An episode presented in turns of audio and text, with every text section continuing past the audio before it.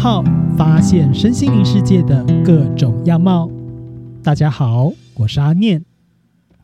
这集呢，要来跟大家聊聊的主题是关于脉轮的一些知识。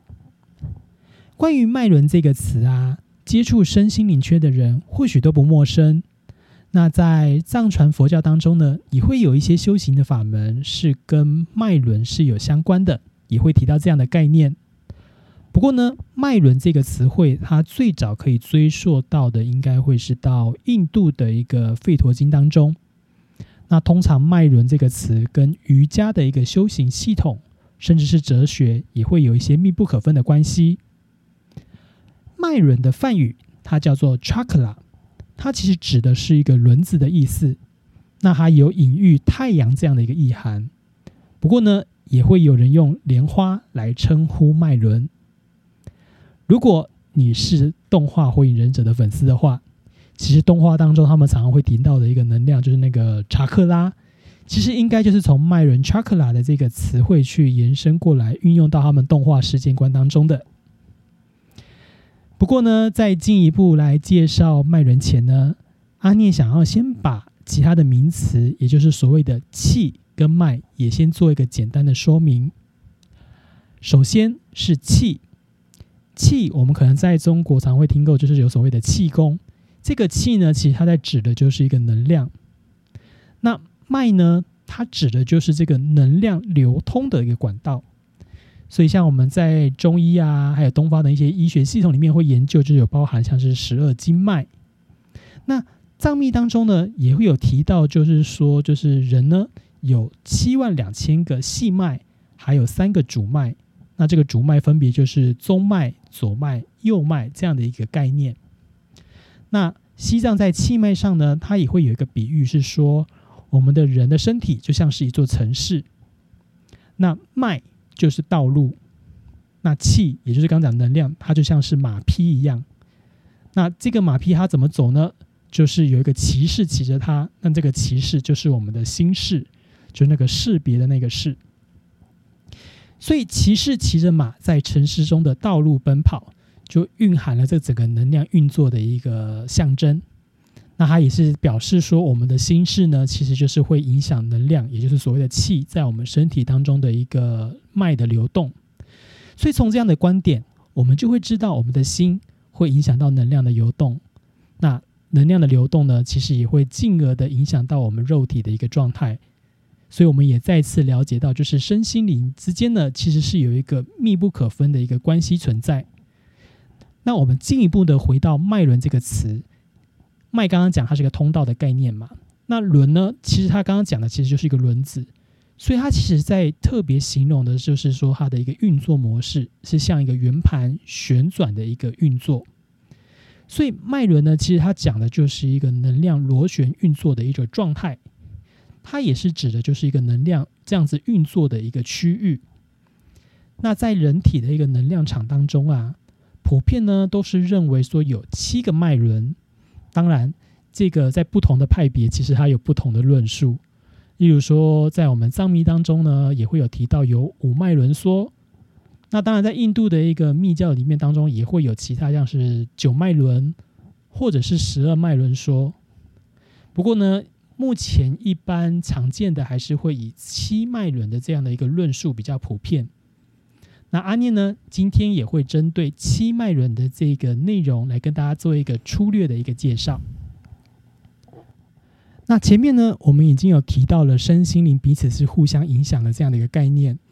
那从能量运作的状况呢，其实我们也可以推测出我们的一个身心状态。那七脉轮，它指的就是我们人体能量聚汇集的七个位置。那它分别是沿着我们的脊椎从下而上，有七个区块。那这七个能量的一个交汇点呢，通常也会被认为说，就是反映出我们人的生命中的七个核心的议题。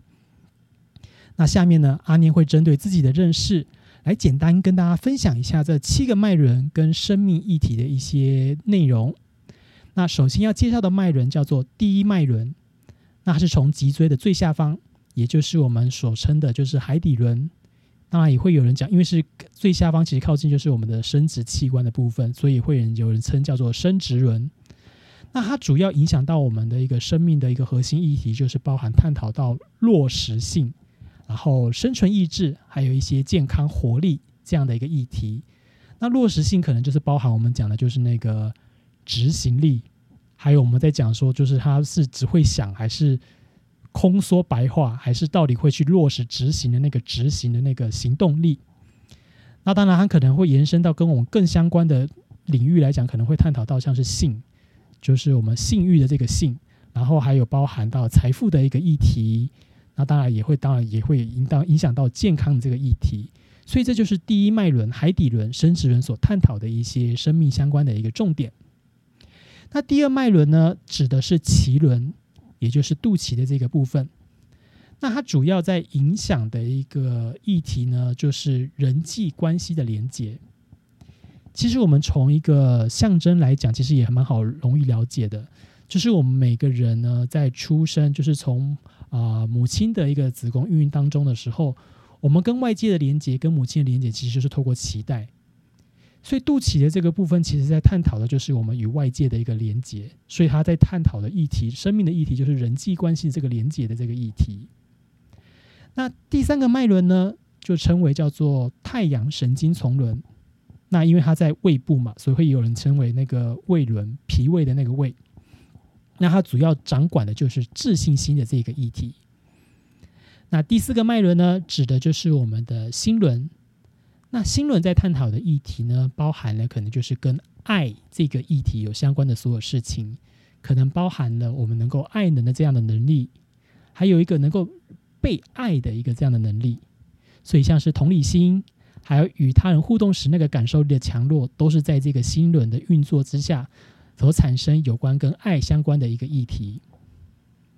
那第五个脉轮呢，就是在往上走的话，其实指的就是沟通还有传达的一个议题，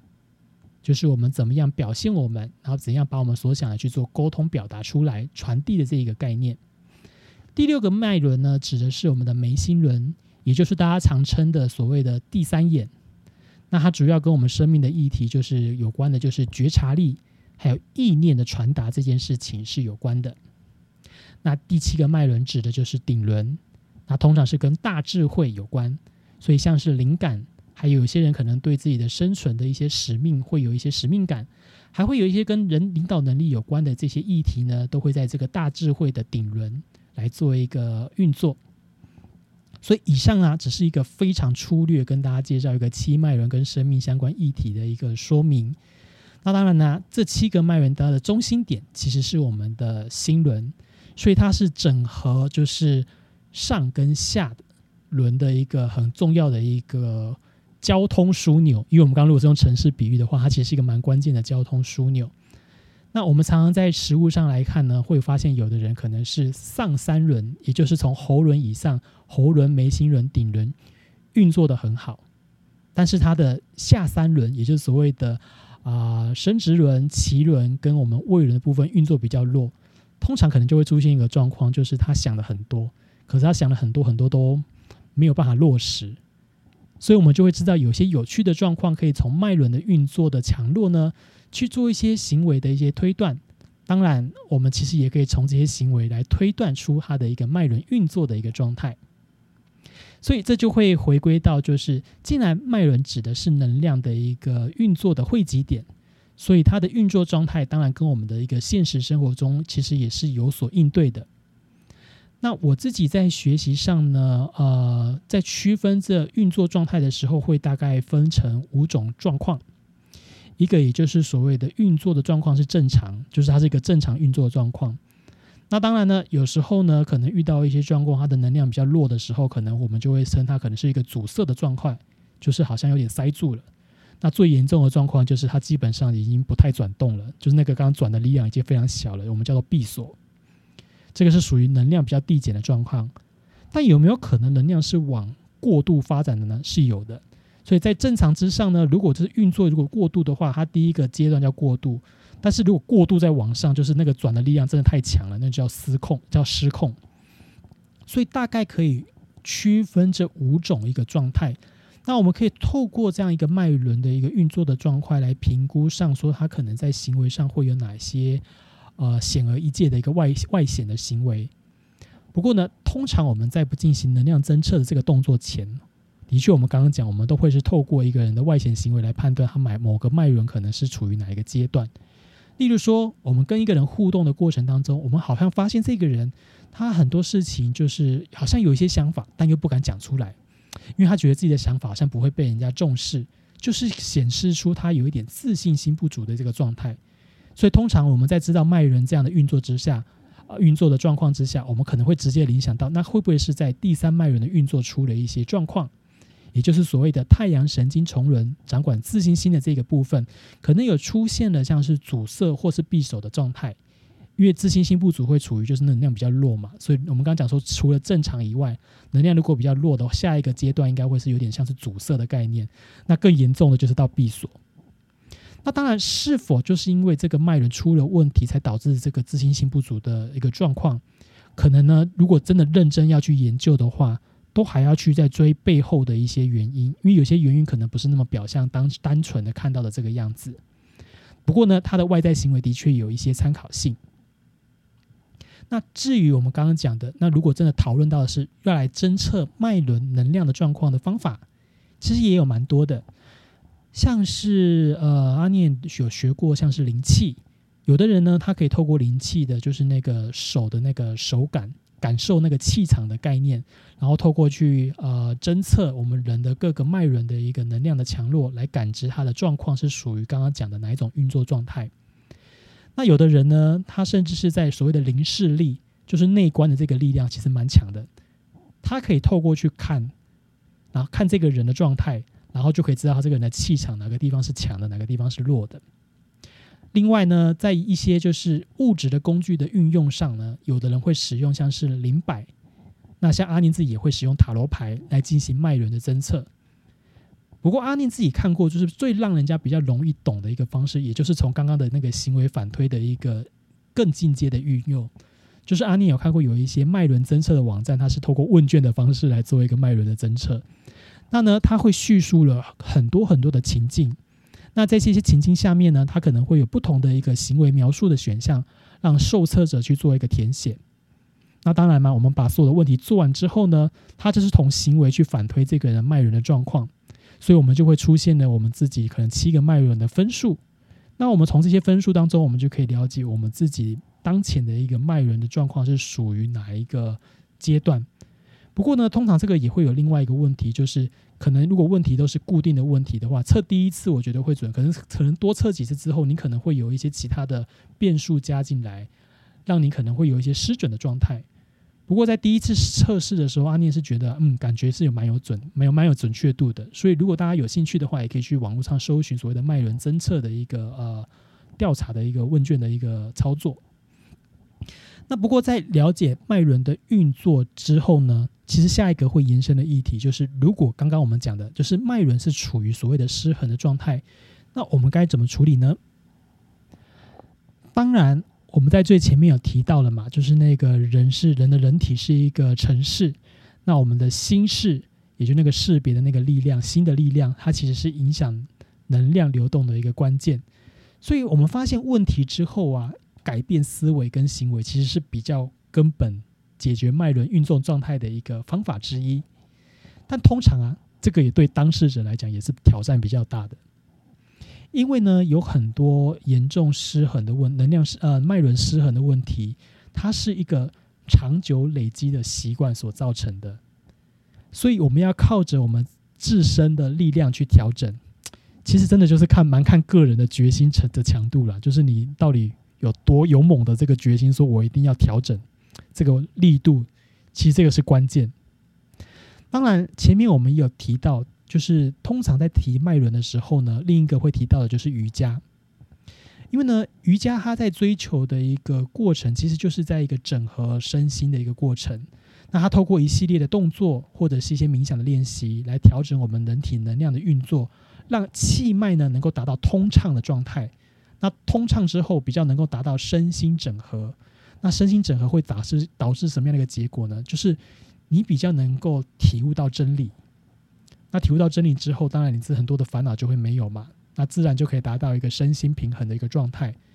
所以，透过瑜伽的确是一个也不错的调整方式，但它也是属于自我努力的一个方向。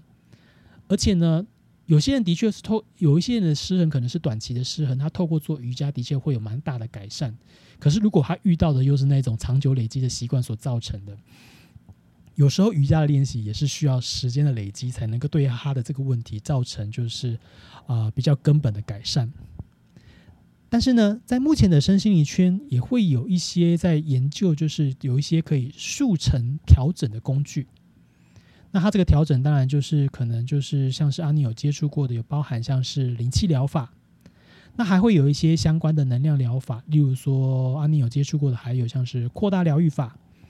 那甚至呢，比较像是透过物质的工具来协助的，像是有灵摆、送波。这些都是一个可能就是在一个短时间内，我有一些目的性来做一个快速调整的时候可以使用的一些工具。不过在这些速成的方法当中，的确它可以在一些比较急迫的状况下能够提供一些及时的协助。但是透过短期这样的一个外力的介入的协助方式啊，其实其实有蛮多身边的朋友后来回馈，就是做在做那个灵气或者是在做这些送波啊这些疗法的当下，的确就会觉得哇。好像真的有一些状况是被呃舒缓了，比较舒服了。可是呢，根本的问题没有解决的话，这个舒服的状态真的是因人而异。有的人可能是做完之后马上就恢复到他原本做之前的状态，有的人可能是过一个礼拜或者是过几天，他就是又会回到原本那个不舒服的状态。也就是说，还是他很容易会因为我们过去的一些惯性，在这些惯性的问题没有被调整的时候呢？很容易到最后那个状态又会回到还没有做这些疗法的状态前的一个模式，所以啊，这其实好像就是有点像是治标不治本，而且这样的方法可能还会有一些风险，就是当你已经习惯这样舒服的模模式的时候，但是你又不改这些习惯，你就会到最后变成很依赖这些所谓的疗法，就会导致有一些灵性上瘾，甚至可能会有灵性中毒的一个状况出现。那另外呢，近年来也会有人开始提倡，像是用像是佩戴矿石来辅助脉轮调整的一个方式。那这样的方式其实也会跟就是脉轮的色彩疗法有做一些结合。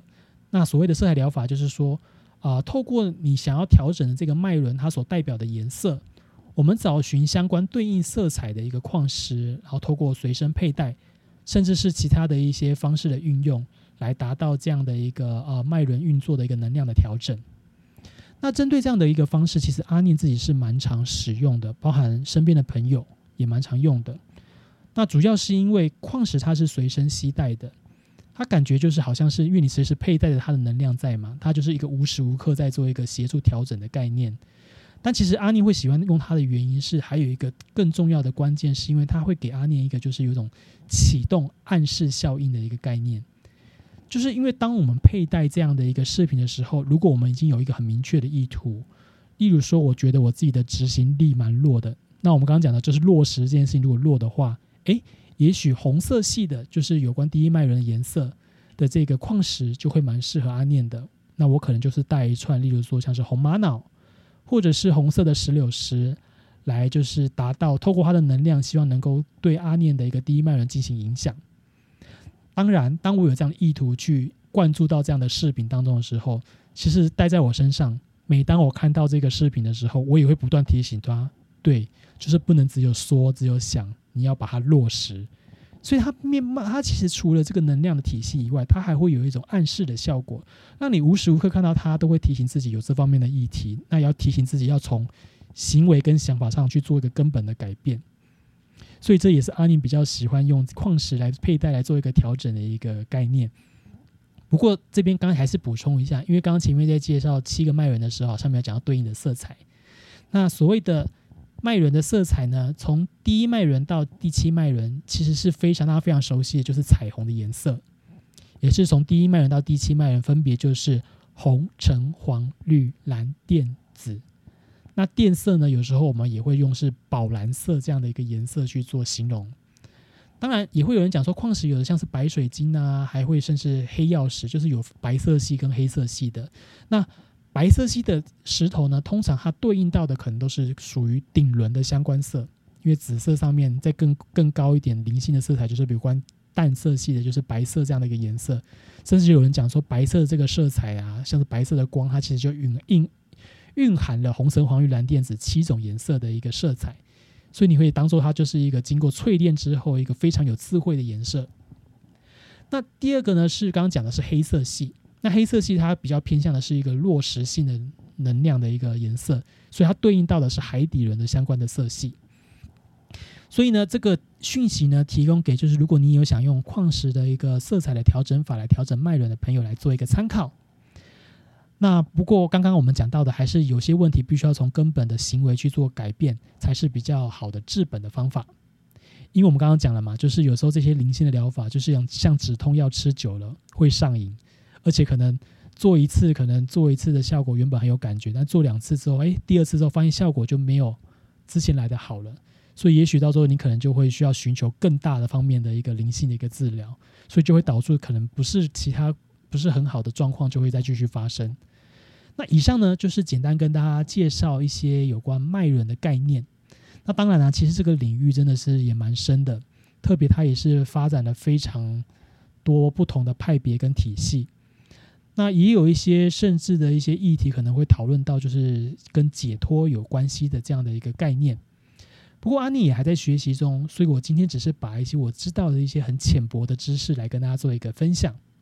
那也希望让大家可以知道，讨论在脉，大家在讨论脉轮的时候，通常都在讨论什么样的议题。因为常常在身心灵圈会讲说，就是我们有提供调整脉轮的服务哦，大家可能都会问题，什么问问问号问号，想说为什么我要调整脉轮？其实概念是因为它跟我们的行为、跟我们的生活周遭会有一些相关对应的一些问题，所以当你出现了一些问题，你又不知道要从何去下手的时候，有时候身心灵只是从不同的角度去做切入，那从这个能量的体系做切入也是可以的。那我们就简单的帮今天这一集做一个小结，那我们就知道这一集在讨论就是身心灵它是一体的。那我们除了肉体以外呢，其实我们在肉体的同时也具备了所谓的能量场，它跟我们是。重叠在一起的，那他们彼此当然重叠在一起，他们也是会有一个交互影响的状况。那脉轮指的就是能量的一个汇集点，那它通常也会对应到我们人生的一些相关的议题，因为它会影响到我们外在的一些行为的啊呈现嘛。所以呢，我们的行为呢，可能也会反映在运脉轮的运作，那脉轮的运作也会影响到我们的一些外在的行为。所以，如何让两者之间平衡的运作产生一个正向的影响，进而达到身心灵的平衡，也是这个领域在讨论的重点之一。它只是重点之一而已，因为可能还有其他的议题在讨论。那刚刚呢，也介绍了就是从能量场下手的一些工具来调整的一些方法。但是我们也知道，如果就是只是从身心灵，如果我们只是从灵的角度去做调整，其他东西没有跟上的话，很容易还是会回到原本的状态。不过今天也有一个议题没有讨论到，就是脉轮在运作失衡的时候，我们刚刚讲，虽然说它可能是我们行为的反应嘛，它也会影响到我们的行为。可是脉轮的失衡，有时候可能也不一定是来自于我们自己本身的因素，可能是外在的一些因素。只是这样的状况呢，我们在今天没有做讨论，那留待之后如果有机会再来跟大家做分享吧。那以上呢，就是本次跟大家分享的一些简单的内容。如果有想要回馈，或者想要听阿念分享其他的主题，都欢迎留言。也邀请大家按赞追踪阿念的 FB 粉丝团，掌握及时分享资讯。我是阿念，感谢大家的收听，我们下次空中再相会喽，拜拜。